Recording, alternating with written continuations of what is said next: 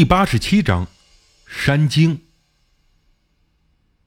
这个经历讲完了，也许有些堕过胎的母亲看到之后，会觉得我是在告诉他们，要是心中有愧，就去养个自己婴灵的古曼童。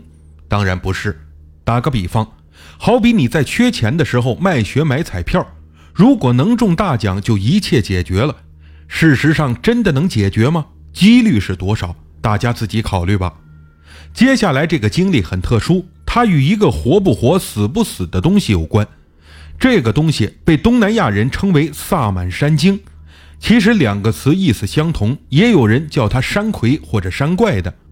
那天方刚特地给我发了一条短信，内容很简单：有个好东西让你开眼界。中午十二点在清迈的大王海鲜餐馆等我。那天下午啊，我本来说好要和表哥出去办事儿的。但我很奇怪，到底是什么东西能让方刚特意联系我？这家伙脾气很怪，虽然我每次找他办事儿几乎都是有求必应，他平时却极少主动给我打电话或者发短信，所以我觉得必须去看看。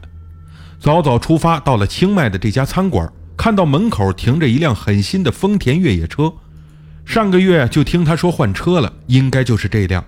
方刚坐在角落的桌子上，正在吃饭。我已经饿得不行，坐下就招呼服务员点菜。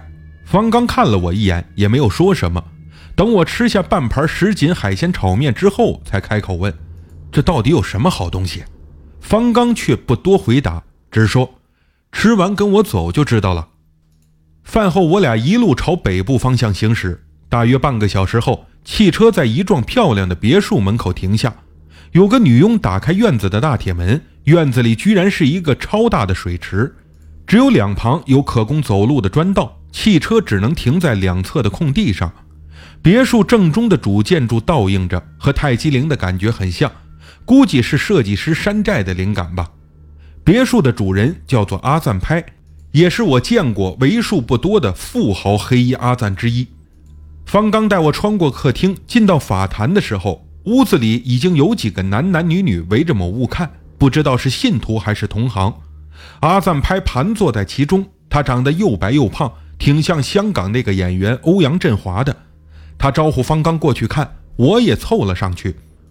托盘中放着一个装在长方形木盒里的东西，很像是某种生物的干尸，但绝对不是人类。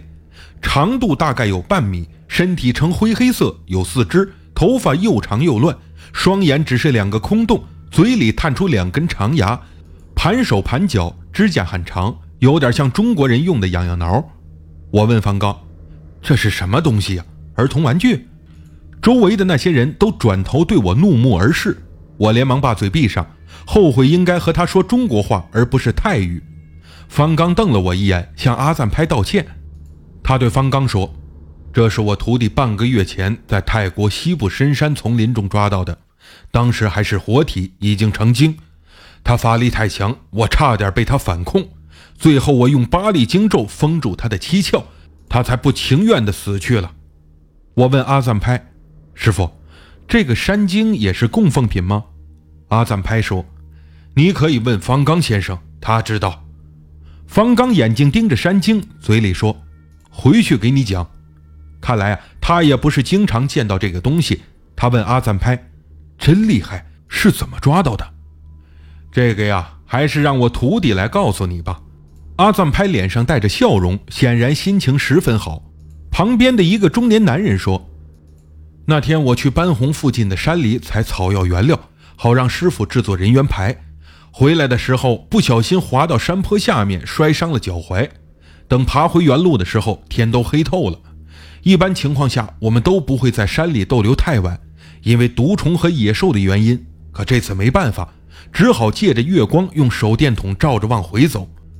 在路上，我看到有个黑乎乎的东西抱着空地上的一棵大树，似乎在晒月光似的。我以为是猴子，就没在乎。等我走近些的时候，那个东西警觉地回头看着我，我才觉得可能是山精。我从来没有见过山精，都是听别人说起的，或者从图画上看到。我连忙问：“这个东西到底属于哪种动物？猴子还是大猩猩？”阿赞的徒弟说：“都不是。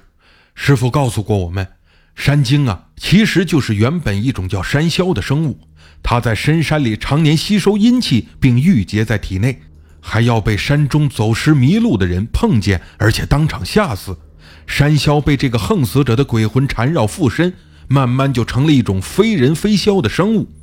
它身上会带有人类的特征，比如头发变长、手脚趾变直、直立行走等等，但体型啊也会慢慢变小。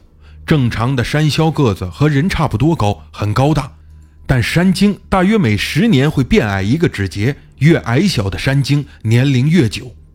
我听得张大嘴合不上，旁边有个人发问：“那山精能活多少年？他的法力很强吗？或者也像山魈那样凶猛，能杀人？”这其实也正是我想问的。阿赞拍说话了：“最久的山精大概能活到上千年，比幼猫还小。”从这只被抓的山精身长来看，应该啊也有六七百年了。它们不是恶魔，没有杀人的能力，但可怕之处在于它们属极阴之物。如果能用黑法禁锢，并用来做加持供奉的话，效果会非常的好。阿赞的徒弟也说：“是啊，所以我们才敢上去抓他。他们最怕火光，所以我用强光手电筒去照他的眼睛，当时就吓得大叫猛跑。”没想到一头撞到那棵大树上，晕过去了。我连忙取出绳索捆住他的手脚，就给他带回来了。